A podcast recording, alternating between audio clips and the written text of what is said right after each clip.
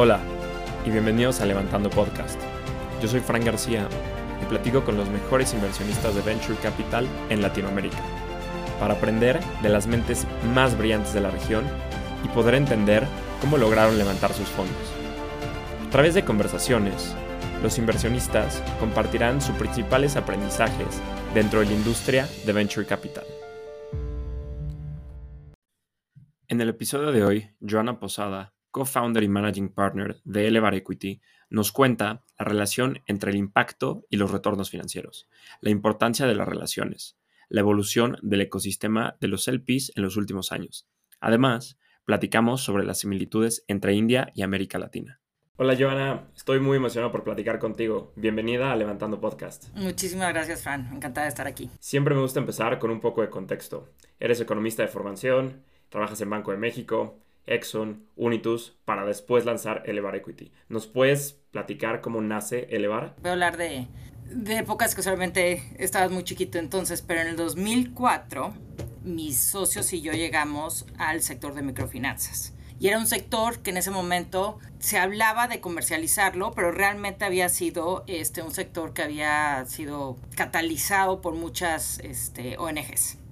Entonces en ese momento vimos que era un sector con muchísimo potencial, ¿no? De, tener un impacto social, pero también había muchísimo crecimiento involucrado. Y es cuando nos unimos a um, ¿no? E, esta, este esta ONG que estaba realmente tratando de, de, empujar un poco la, la, la, dinámica, ¿no? Del sector y traer, atraer muchísimo más capital y capital, capital comercial. Entonces, al principio, realmente lo que estábamos haciendo era, una, pensar en el DNA de crecimiento dentro del sector, pero más importante, traer capital y al principio era deuda. Y en el 2000, yo tenía 2005, 2006, nos dimos cuenta que realmente para que el sector realmente pudiera crecer y tuviera todo el potencial, eh, se necesitaba transformar muchas de estas ONGs a compañías, ¿no? For profit. Este, y ponerles capital para que pudieran tener ese crecimiento. Entonces el primer fondo sale de allí, el primer fondo que es un fondo del 2006, ¿no? Se crea para realmente demostrar que las microfinanzas era un activo en el que podías invertir y que podías tener impacto social y que podías tener retorno. Y eso fue realmente nuestro primer fondo, pero en el 2008 ya formamos como socios Elevar, como un GP, un General Partner, ¿no? Como eh, que realmente está enfocado en lo que es este, inversión de impacto, que no era un término que en ese momento existía, pero nosotros sabíamos que había una oportunidad muy grande de traer capital y ponerlo en sectores y ponerlo en empresarios y otra vez eh, que ese dinero eh, beneficiara a muchos clientes. Entonces, nace, nace de allí, nace de que ya llevamos mucho tiempo trabajando como socios en diferentes áreas, vimos que había una oportunidad enorme y en el 2008 se crea Elevar, ya teniendo el track record del primer fondo, porque nos fue muy bien, y creando nuevas tesis de inversión para el segundo fondo. Desde Elevar son un fondo de impacto y venture capital. ¿Cómo definen el impacto? Para nosotros el impacto, em, yo te diría que en, términos de la, de la estrategia, ¿no? Eh, impacto puede ser muy grande y, realmente hay muchas tesis de impacto. Pero para elevar un poco, dado donde nacemos, ¿no? Nosotros somos sumamente em, enfocados y muy céntricos en lo que es el cliente final y definimos quién es ese cliente final. Entonces, generalmente ese cliente final va a ser ya sea una persona, ¿no? En una comunidad de bajos recursos o que no ha tenido acceso, ¿no? A, muchos recursos esenciales, este, en inglés sería underserved, o sea, están poco servidos, ¿no? Por, por, por sectores adicionales, o tal vez la pequeña y mediana empresa, que también es muy importante como unidad económica en nuestros países, que también no tiene acceso a muchos este, servicios que debería tener acceso. Entonces, en base a eso, nosotros em, creo que, nuestra estrategia va en, la intersección de eh, esa comunidad, ese acceso a servicios esenciales, definiendo muy bien quién es ese cliente, ¿no? Lo otro es accesibilidad, o sea, que, los precios sean bajos, porque si le vas a llegar a esos clientes con precios bajos, tienes que llegarle con, em, con productos buenos, ¿no? Pero pero este, una distribución muy innovadora para llegarle a un precio adecuado. Y tercero, es eh, pues que sí hay una escala grande y que sea masivo, porque de ahí es donde realmente puedes tener tanto impacto como retorno financiero. Entonces, para nosotros el impacto es otra vez ese impacto que tienes en el cliente final, que de cierta manera, eh, para resumirlo, estás o incrementando sus ingresos o reduciendo sus costos, de tal manera que se están beneficiando y que tienen acceso a estos servicios esenciales. Tocaste el tema de retornos financieros. O sea, como cualquier otro fondo, ustedes tienen inversionistas y estos inversionistas buscan retornos financieros. ¿Cómo manejan la relación de retornos financieros con el impacto? Para nosotros, y, obviamente estamos hablando que hay, hay, hay este, diferentes estrategias y todas todas estas estrategias pudieran tener diferentes este, expectativas de retorno y de, impacto.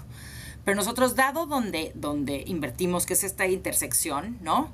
Eh, donde realmente sí tienes muchísima demanda, o sea, la gente y nuestros consumidores y, los clientes a los que vamos están dispuestos a pagar estos servicios. Entonces, cuando tienes que están dispuestos a pagar, tienes una distribución que es efectiva y muchísima escala, vemos que no debería de haber una tensión entre retorno financiero y impacto. Y de hecho, si ves, todos nuestros fondos han tenido estupendos retornos. O sea, realmente ya, ya, ya hicimos todas las salidas del fondo 1, hicimos casi todas las salidas del fondo 2. Y si ves, estamos, si los comparas con, con algunos de los... Eh, de las métricas con Cambridge Associates, eh, de, Cambridge Associates de PEVC, estamos, estamos en el top quartile o, o básicamente allí. Entonces, eh, lo, que, lo que vemos otra vez es un poco cuál es tu tesis y realmente si puedes ejecutar, ¿no? Eh, porque hay muchísimo, muchísimo mercado. Ahora, en este proceso de invertir necesitas levantar capital. Cuando buscas a tus inversionistas, digamos, es un proceso que se conoce como tedioso por parte tanto de startup o VC, digamos, es, es, la parte que he escuchado con, con, muchos fund managers que he platicado que dicen es, es, de las partes más complicadas. ¿Cuáles han sido los principales retos que has enfrentado al momento de levantar ya varios fondos de, de Elevar? Realmente, si me preguntas cuál fue el fondo más fácil de levantar, eh, creo que fue el primero. Chistosamente, tenías esta idea de microfinanzas, no tenías, ya sabes, eh, era un mercado muy nuevo, eh, fue, un fondo que, que, de hecho tuvimos algunas reuniones y salimos de una reunión, salimos con, con dinero. Creo, creo que hay varias cosas que hay que discutir aquí. Una es también depende, hay factores externos que impactan tu habilidad de, de, levantar capital. ¿Como cuáles? En ese momento, por ejemplo, si estás pasando por lo que estamos pasando ahorita de una crisis financiera, la gente es un poquito más adversa al riesgo, entonces no quiere mercados emergentes, ¿no?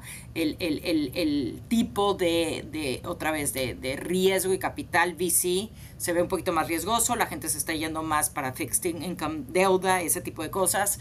Entonces, uno son esos factores en general del mercado, ¿no? Que te permiten levantar más rápido o más lento, dependiendo, ¿no? Y con qué éxito. Por otra parte, creo que el otro es cuál es tu estrategia y cómo te distingues, ¿no? De otros fondos y obviamente cuál ha sido tu track record.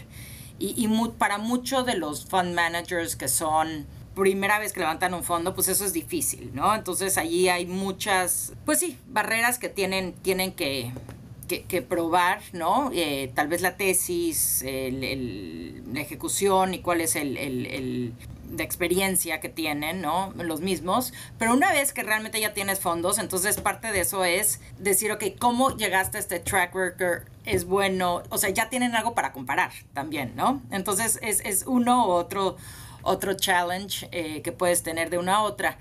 Yo creo que para nosotros hay un, uno adicional, que es que nos van a ver como fondo IBC, entonces nos están pasando por todos los, los filtros, ¿no? Que esperarías en, en, en, VC y si tienes los procesos y si tienes la gente y cuál es tu estrategia y cuáles son tus retornos, etcétera, etcétera.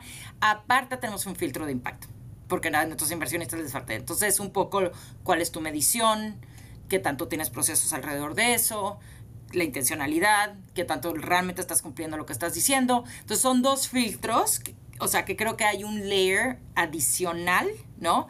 Que puede dificultar el, el, levantar capital. Ahora, habiendo dicho eso, creo que sí hay apetito y empieza a haber muchísimo más apetito para inversión de impacto donde mucho de ya sea los family offices, donde mucho de, de, de, inversionistas o institucionales, ¿no? Tienen un, un, pequeño, es, o sea, tienen fondos para decir, vamos a alinear, ¿no? Un poco nuestra misión o nuestra, nuestra visión de impacto con eh, las inversiones que hacemos. Entonces, desde ese sentido, si realmente es un fondo de impacto, eh, creo que hay, hay, hay, capital allí que puede estar mucho más interesado y que otra vez eh, está enfocado en, en, ese, en, en, ese, en ese capital. Has estado más de 10 años en la industria levantando fondos.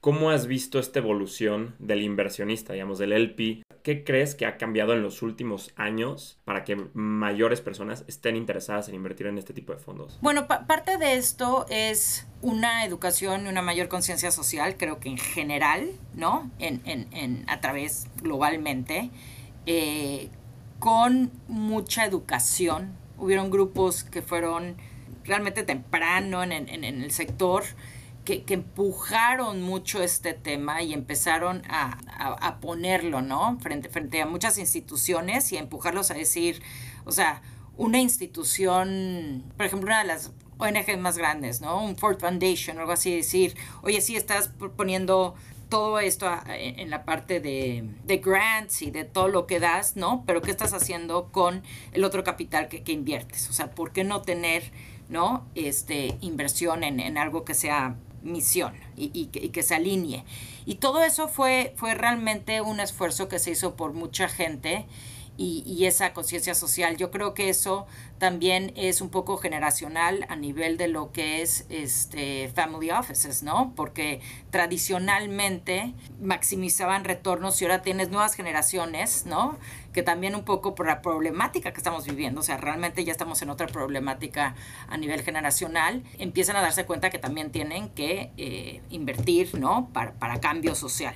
Entonces, eh, para mí es educación, realmente la entrada de muchos institucionales en este tema, que es bien importante, ¿no? Entonces ya empieza a haber habilidad de capital, ¿no? Otra vez, a nivel de lo que es más family offices, creo que sí hay un cambio generacional. Y finalmente, creo que, y esto es sumamente importante, y esa es la parte que más tenemos que trabajar, es demostrar que sí existe, ¿no? Este tipo de activo y que puedes tener retornos y que puedes tener impacto social. Entonces, cuando empiezas a, crear, ¿no? Esa, esa demostración y esos ejemplos, y esos ejemplos crecen y regresan capital y estás viendo todo lo que tiene, entonces se, se crea un mercado. Entonces yo creo que son esas tres cosas que, que, han cambiado en la última década. Totalmente de acuerdo. El tema de estos casos de éxito ayudan a, a darle visibilidad a la industria y a que la gente ya empiece a confiar en este activo y que inviertan su capital. Entonces ya hay cada vez más inversionistas gracias a esto. Ahora, en este mismo proceso de levantar capital, he sabido que necesitas un network bastante amplio. Estudiaste un MBA en Stanford. Este network de tu MBA ¿Qué tanto influyó al momento de levantar Elevar? Súper buena pregunta. Bueno, al principio yo creo que sí, o sea, accedimos a todos los networks que podíamos tener y Stanford tiene un network estupendo, ¿no? E, en, todo, o sea, realmente creo que es, es, algo donde hasta el día de hoy a mí me busca mucha gente de Stanford para entender qué es el sector y obviamente siempre vas a tomar la llamada y, creo que es, eso influye mucho. Lo que pasa es que ya hemos estado aquí, no 10 años, o sea, llevamos en esto, pues, mira, 2004, o sea, casi, casi 18 años, ¿no? Entonces, allí vas creando otros networks y, y sí, como, como, si puedo aquí dar una, una sugerencia, ¿no? Es, es, uno siempre tiene que ir creando esos networks, o sea, todo el tiempo abriendo puertas, ¿no? Eh, manteniendo esas relaciones porque creo que empiezas a crearte tu ecosistema que es muy importante. Llevamos haciendo esto mucho tiempo, entonces mucho de la gente que nos invirtió en el fondo uno nos sigue invirtiendo, pero hay gente nueva, ¿no? Entonces tienes que ir abriendo puertas, abriendo puertas, abriendo puertas.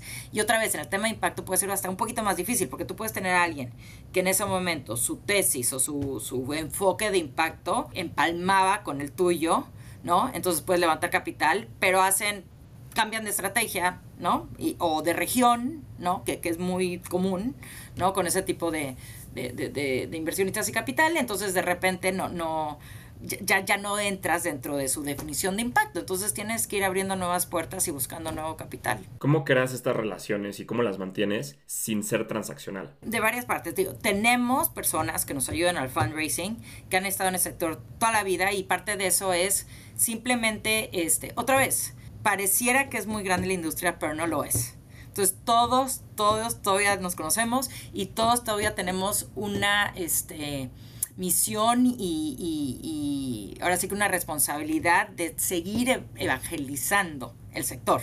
Entonces, toda esta gente eh, compartimos notas, eh, compartimos hasta introducciones a otros inversionistas, compartimos deal flow. O sea, para mí esta industria es mucho de, de compartir, aún te diría con, con empresarios, por ejemplo, con los que no hemos invertido, de todas maneras tenemos llamadas constantemente, les abrimos el network. O sea, creo que parte de eso es seguir, ¿no? Eh, contribuyendo y esperar esa contribución también, ¿no? Entonces, darte tiempo de seguir hablando con gente y obviamente, este te jalan, ¿no? A, discusiones, tú los jalas a ellos a, a hablar, o sea, es decir, tienes que seguir como todo, cualquier relación necesita que, continúes esa, e, esa cercanía. Y, para eso también tenemos un equipo, ¿no? Ya hablaste ahorita sobre la relación con tus inversionistas. Ahora te quiero preguntar, ¿cómo es la relación con los founders de tu portafolio? Sí, a ver, nosotros, nomás para darte un poquito de contexto, sí entramos en, en etapas tempranas y por eso nos podrías llamar Venture Capital, pero no tenemos la estrategia tradicional del VC, donde invertimos en 40 empresas y a dos, tres les va a ir bien, ¿no? Y, realmente no puedes contribuir tanto porque, porque no te puedes, no, tienes tanto tiempo para dedicarle a, cada empresa. Entonces nosotros de un fondo, por ejemplo, de 120 millones, hacemos, haremos unas 10 a 15 inversiones. Entonces, eh, si piensas, ¿no? Estás haciendo tal vez cuatro inversiones al año, eh, la mayor parte de nuestro tiempo realmente es en eh, manejar el portafolio. Y eso quiere decir dedicarle mucho tiempo, ¿no? Con estos, eh, con estos este, empresarios. Y yo creo que desde un principio creamos una relación de, de, sociedad, o sea, de realmente ser alguien que trabajamos de cerca con ellos. el otro día estábamos en una presentación y uno de estos empresarios dijo, elevar es bueno en el sentido que están tanto como quieres que estén, ¿no? O sea, realmente una manera de describirlo es entendemos muy bien qué necesitan en ese momento y contribuimos, ¿no? Y tratamos de apoyarlo lo mejor que podemos en ese momento, pero también en algún momento te tienes que tomar un paso atrás y dejarlos ejecutar, que es súper importante, ¿no? Porque al final de cuentas están allí para ejecutar. Entonces creamos una relación bastante cercana donde yo te diría que la mayor parte de nuestros empresarios, si están pensando en, algo y antes de llevarlo al consejo o antes de llevarlo con los otros inversionistas, nos llaman antes. Eh, y ese es el tipo de relaciones que uno también va creando. Ahora, finalmente, ¿cómo es la relación con tu equipo? O sea, para manejar un fondo de varios millones de dólares, tener varias empresas en tu portafolio, ¿cómo es la relación con tu equipo, con Elevar? ¿Cómo creas una buena cultura dentro de Elevar? A ver, somos un equipo pequeño y distribuido, que tampoco es fácil porque tenemos gente en India, tenemos gente en México, tenemos gente en, Estados Unidos. Entonces, a ver, lo primero que hay que decir es el nivel de comunicación que tienes que tener. Y eso no es algo que pones al principio y ya, ya está. O sea, la comunicación es algo que tienes que trabajar constantemente todo el tiempo y de repente hay súper buena comunicación y otra vez cae y hay que estar muy consciente, ¿no? Y, y, estar siempre promoviendo eso. Entonces, el primer aspecto es, creo que somos muy conscientes de, de, de, la comunicación que se necesita, especialmente porque otra vez estamos eh, en, diferentes países del mundo. Eh, lo otro es que somos una institución bastante o sea, plana, ¿no? Realmente somos poca gente. Eh, necesitamos que todo mundo contribuya, que todo mundo sienta este, este sentido de, de, ownership, ¿no? De, de, responsabilidad. Y no nada más por, oye, somos responsables en el trabajo, pero cuando piensas que tu trabajo está impactando a tanta gente y puede tener tanto impacto, Y aún hay tanto impacto para hacer, hay como que aún a una mayor responsabilidad. Y es el tipo de pasión, ¿no? Que buscamos en la gente que tenemos. la gente que tenemos es gente sumamente apasionada, eh, no nada más por el sector y, e invertir, sino también por el impacto que tienes. Y eso nos, nos alinea, ¿no? A nivel, a nivel como, como empresa. Y bueno, a nivel de mi equipo en México, tengo un equipo estupendo, un equipo bastante, ya lleva con nosotros varios años. Otra vez es gente que está muy apasionada al sector y pues en ese sentido lo más importante allí es eh, sentar bien las expectativas y ejecutar, ¿no? Tienen equipo en Latinoamérica y en India, porque invierten en estas dos regiones. ¿Qué similitudes has encontrado en estos dos mercados? Muchísimo. Y yo creo que por eso es chistosamente por, por cómo empezamos. Y si tú ves, o sea, otra vez, me regreso al principio, microfinanzas, microfinanzas tuvo el mayor éxito en estas dos regiones. Si tú ves un poco la, historia de microfinanzas y, y, por qué estamos allí. Pero creo que el, el, punto más importante es si nos vamos a nivel de ese cliente, ¿no? Que está en una zona rural eh, en, en India o estás en Perú o México, ese cliente tiene muchísimas similitudes. Tiene muchísimas similitudes en cuáles son sus necesidades, cómo ponen y priorizan ¿no? el, el ingreso que tienen, en qué invierten, sumamente similar y muy aspiracional. ¿no? ¿Cuáles son sus aspiraciones también? Entonces nosotros lo que vemos es muchas tesis similares. Ya, ya cómo ejecutas y cómo tropicalizas es otra cosa, pero vemos tesis muy similares, ¿no? Y muchas necesidades similares en los dos mercados. Y la verdad es que en ese sentido es súper interesante y yo creo que también nos da una, una ventaja, eh, como por ejemplo elevar la TAM, porque en India hemos visto modelos, India va un poquito más adelantado, yo, yo diría como ecosistema se desarrolló antes que Latinoamérica tanto en la parte de VC y private equity como en la parte de impacto. Entonces ha habido muchísimo más capital y hemos visto, por ejemplo, muchísimo este, lo que ya estamos viendo en Latinoamérica, donde ya hay muchísimos mejores empresarios, ¿no? Eh, que están viendo este tema, que les interesa. Todo eso lo, empezamos a ver primero en, India. Entonces sí vemos muchos modelos en India que eh, después vemos en, en, en, en, la TAM y podemos compartir. Eh, perspectivas o aprendizajes, ¿no? Eh, pero en general mucha similitud y te digo, a nivel de clientes lo más importante, mucha similitud. Qué interesante esta similitud entre India y América Latina y cómo en India tú lo ves más avanzado que la TAM. O sea, ¿qué elementos te hacen decir India está mucho más avanzado y qué le hace falta como a la TAM para llegar a los niveles que hoy está India. Digo, eh, eh, otra vez, la evolución de la TAM en los últimos años ha sido impresionante, pero cuando empezamos, una es qué tanto capital hay, porque es muy importante. O sea, tú puedes decir, oye, yo voy a hacer VC, entonces empiezo a invertir en todas estas empresas, pero realmente es la serie A, la serie B, la serie C. Por eso tienes diferentes este, jugadores y diferentes este, layers ¿no? de, de capital. Entonces, eh, otra vez, ¿qué, tanto capital tienes en estas regiones? Eh, tradicionalmente India es que es, tan grande, ¿no? Que ha tenido verdaderamente muchísimo capital, tanto de la parte de, de non-profit como en la parte comercial. O sea, creo que son, hay, hay dos, hay dos cubetas allí. Em, y este, entonces una es capital, ¿no? Pero una vez que tienes el capital, entonces ya empiezas a generar también este aspecto de eh, empresarios. Muchos de nuestros empresarios, por ejemplo, es gente que trabajó años en Citibank, por ejemplo.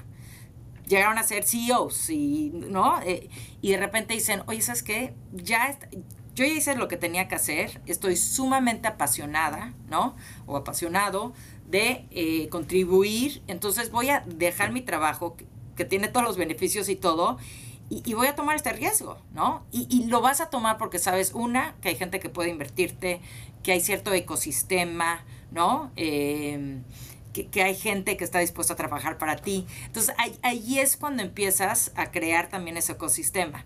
Eso, otra vez, lo vimos antes en, en India. Entonces, yo creo que es capital, gente, otra vez, el talento. El talento es súper importante. Este, y bueno, las salidas, eh, algo que creo que le ha faltado a Latinoamérica, que empiezas a ver, pero son esos exits, ¿no? Eh, porque no nada más es invertir y tener todas estas rondas y puedes tener valuaciones más altas, pero al final de cuentas tú tienes que regresarle capital a los, a los inversionistas y es algo donde otra vez hemos visto mucho más esa evolución en India y ya se empieza a ver en Latinoamérica. Sí, claro, el tema de las salidas a mí me parece muy importante, como lo que hablamos anteriormente, es el tema de casos de éxito. Si tienes estas salidas, pues es un caso de éxito y ya validas el modelo de venture capital que sí funciona en la región. Tú como inversionista ya tienes el fondo 1, el fondo 2, que ya lo retornaron a sus inversionistas. ¿Qué opinas de las rondas secundarias? ¿En qué momento crees que es bueno vender? Aquí hay un aprendizaje también de nosotros. Nosotros hemos sido un, poco porque definitivamente para tener impacto tienes que ser un inversionista de largo plazo. O sea, si tú crees que vas a tener impacto entrando hoy y vendiendo mañana, no. Y, y sobre todo en las etapas tempranas, porque estás estás a veces creando sectores. O sea, nosotros hemos invertido en empresas donde no existía, ¿no? O sea, financiamiento a la pequeña y mediana empresa en, en, India. O sea, nadie estaba haciendo eso cuando nosotros invertimos en Vistar. Entonces, creo que una es sí ser de largo plazo. Pero en muchos casos nosotros este, creíamos tanto en nuestras empresas que aún en esas ventanas de, de, salida decíamos, no, no, no, de hecho hay que apoyarlos para que sigan creciendo y va a haber mucho más retorno. Ahora, creo que definitivamente se cumplió, pero creo que también, eh, dado un poco los diferentes ciclos que vemos en estos mercados, ¿no? Y que vemos en estos sectores, es importante que tomes, que hay ventanas de liquidez y que puedas tomar ciertas sin salirte totalmente. Entonces, bueno, hemos empezado a hacer más eso, ¿no? En el momento que pueda haber cierta, cierta ventana de liquidez, vendes algo, ¿no? Sigues eh, con un buen porcentaje en la empresa y así lo piensas porque salirte, como dirían, de un jalón no está tampoco tan fácil. Si realmente llegan a ser muy grandes las empresas, es una salida, dependiendo de cuánto tienes en la empresa, puede ser ¿no? Eh, un, monto muy grande que realmente lo vas a tener que hacer en diferentes, en diferentes etapas. Aún en un IPO, o sea, en nuestro primer fondo tuvimos dos IPOs. Eh, pudimos sacar algo cuando, cuando justo salieron, pero, pero no, tienes que ir eh, vendiendo y otra vez vas a tener los ciclos. Entonces, para mí allí el aprendizaje es sí buscar esas ventanas, ¿no? Para empezar a regresar ese capital eh, y todavía poder tener un, un, potencial, ¿no? Futuro en las empresas. Del tema del IPO, tuviste algunas empresas, ahorita me mencionaste, que mantuviste tu posición post-IPO. Entonces, ¿cómo lo ves tú siendo un inversionista principalmente privado? que mantiene posiciones públicas. Ahorita hemos visto mucho eh, de fondos muy grandes, no sé, Sequoia, que hacen estos fondos que también son públicos y privados. ¿Cómo ves tú esta relación de invertir solo en mercados públicos o en privados o tener un mix de los dos? A ver, nosotros somos inversionista privado. IPO es una salida, después tienes una posición que tienes que manejar, ¿no? Pero ya no, no es nuestra estrategia. O sea, nuestra estrategia no, es público y yo entiendo, y de hecho, bueno, para los investment shops que son mucho más grandes, obviamente son estrategias que pueden ser muy complementarias, ¿no? Este, si ves ahorita, pues mucha gente está diciendo, la oportunidad está en, público, ¿no? Por donde están los precios y entender cuáles son esas oportunidades. Pero si hay mucha gente que tiene ambas, nosotros somos privada. En el momento que, por ejemplo, tenemos un IPO, es bien importante porque al final de cuentas ya no vas a estar en el consejo, o sea, te bajas del consejo ¿Por qué? Porque obviamente hay muchos conflictos y no quieres estar en, ninguna posición de eso. Y realmente ya no tienes, este, ya pues la información es pública. O sea, la información que tú recibes es la misma que cualquier otro inversionista. Entonces ya realmente ya es manejo, ¿no? De, de, venta de una posición pública y ya no lo manejamos como, como una inversión privada para nada. Eh, y ahí sí, o sea, tínale al timing, nosotros no, no somos inversionistas públicos. Entonces, bueno, es, es, es, es otra vez, depende, depende qué tan... Sí, depende un poco cuál es tu visión más bien del sector y de lo que entendiste de la empresa. Si vendes rápido, y, y muchas veces no puedes vender rápido tampoco, eh, porque una, hay un lock-in, o sea, tú vendes y, y a veces tienes seis meses que no puedes hacer ninguna venta y esto, seis meses o un año, dependiendo. Y lo otro es, a veces no tienes la, el volumen, ¿no? Para salirte tan rápido. Entonces, toma, toma tiempo. Preparando la entrevista, vi que eres parte de varios consejos, empresas como Banking League, Canasta Rosa, Tienda Nube. ¿Cuáles son las mejores prácticas que has visto en los consejos que eres parte? A ver, eh, a, nivel de consejo, bueno, una es, creo que eh, para todos estos empresarios el, empezar a crear esa eh, gobernanza, o sea, ese governance, ¿no? desde el día uno es bien importante. Em, con un buen consejo. O sea, lo que vemos mucho es gente que tiene tres, ¿no? Este, consejeros y dos de ellos son los empresarios. Entonces ahí uno, realmente no, estás creando una práctica en ese momento. O sea, yo ahí sí eh, recomiendo que eh, puede ser algo eh, complicado al principio y toma tiempo y sin duda, ¿no? Pero creo que establecerlo desde un principio te va a dar una ventaja a futuro. Entonces, mi, mi primer recomendación allí es empezar con un consejo real, o sea, con, un consejo de cinco personas, si puedes tener un independiente.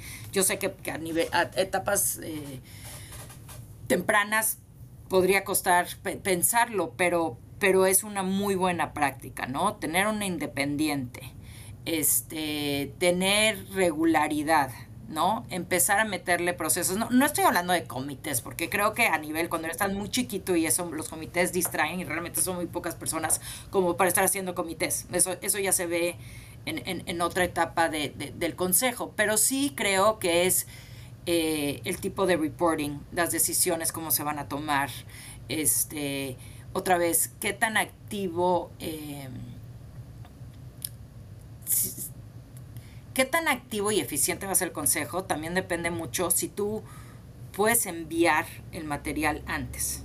Entonces, una de las mejores prácticas que he visto es manden el material y todo el reporte de cómo te fue en el trimestre, etcétera, etcétera, antes que la gente comente, responda cualquier pregunta que, se tenga que hacer de eso, se hace antes para que le puedas realmente dedicar al consejo a los temas importantes y a los temas estratégicos.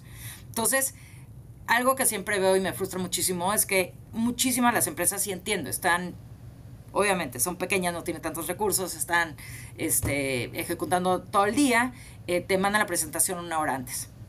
La mayor parte de la presentación se pasa en, contestar preguntas y, eso no es un, consejo eficiente. Em, y bueno, sí, realmente es, digo, tenerlo desde antes, si puedes tener un independiente, me parece estupendo porque creo que añaden muchísimo valor.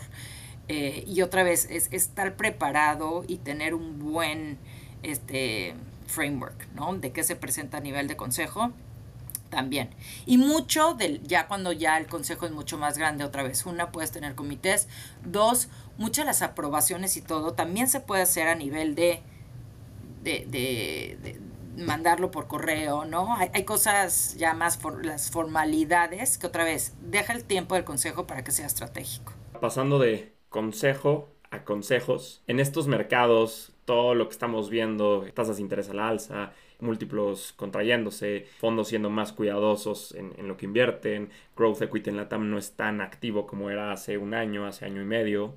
¿Qué consejos le das a los emprendedores de tu portafolio? No, me imagino que lo que están escuchando todos los días, que es al final de cuentas buscar el capital, ¿no? Tener al menos 12 a 18 meses de Runway. Para eso hay dos cosas. Una es tener el capital, ¿no? Que allí ojalá tengan el apoyo de sus, de sus eh, existentes.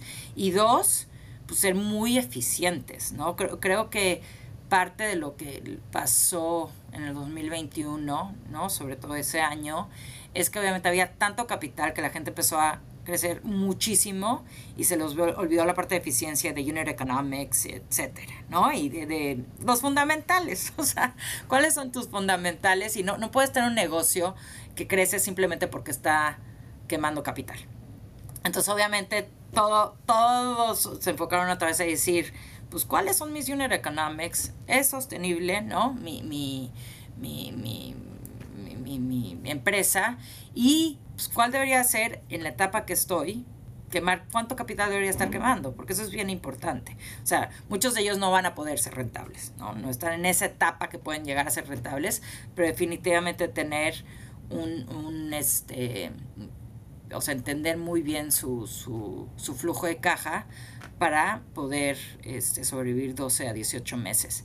Y más que nada, realmente otra vez, este, enfocarse en sus unit economics y, probar que es, un negocio que, que, es sano, ¿no? Eh, y si tienes un TAM grande, si tienes una demanda grande, entonces ya cuando se abra un poquito el capital, vas a estar en muy buena posición, obviamente, para levantar ese capital.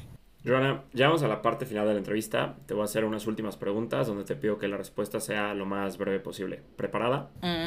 ¿Cuáles son las tendencias que más te emocionan como inversionista? Herramientas, pero a nivel de los clientes, ¿no? En Agri o en lo que sea, que, que, están un poco tratando de, de enfrentar todo este tema de cambio climático. ¿Qué harías para fomentar las inversiones en los fondos de Venture Capital de Latinoamérica? No, bueno, al, final de cuentas lo que necesitamos hacer como industria es tener esos casos de éxitos y tener empresas otra vez sostenibles, buenas, que estén contribuyendo ¿no? a la sociedad. De impacto, no de impacto, porque al final de cuentas yo creo que como, como es, es, es, es un activo que de, de, todas maneras tiene ese impacto. Entonces tenemos que hacer nuestro trabajo. ¿Generalista o especialista? Nosotros, yo diría generalista, pero enfocado en un cliente, ¿no? Que esa es la parte que une nuestro, nuestra tesis. ¿Qué consejo le darías a un first time fund manager? Una que cuando tengan el dinero traten de cerrar por arriba de 20 porque creo que de todas maneras necesitas tener poder sobrevivir como fondo, ¿no? Pero una vez que tengas dinero, sí empezar a invertir, ¿no? Para, para empezar a demostrar cuáles son las empresas en las que estás, estás invirtiendo y sí otra vez enfocarse mucho en, los unit economics y los fundamentales de, sus empresas. Y por último, ¿cómo ves a Elevar dentro de cinco años? Ojalá sea una plataforma mucho más grande, más allá de fondos, ¿no? De, realmente, y, y, más allá de equity, o sea, realmente el capital puede ser para diferentes tipos de activos. Entonces yo creo que me gustaría que fuera una plataforma que al final de cuentas ya sea pues, la gente, ¿no? Que está trabajando conmigo, sean los que estén llevando la nueva estrategia hacia adelante. Joana, muchísimas gracias por la plática. Disfruté muchísimo hablar contigo. Muchas felicidades por todo lo que has logrado con Elevar. Estoy muy emocionado de todo lo que están haciendo en el tema de impacto y me encanta todo lo que hacen. Gracias, Fran. Es un placer. Este fue un episodio más de Levantando Podcast. Si te gustó, no dudes en recomendarlo. Para más contenido, nos puedes seguir en Instagram, Twitter y LinkedIn como Levantando Podcast.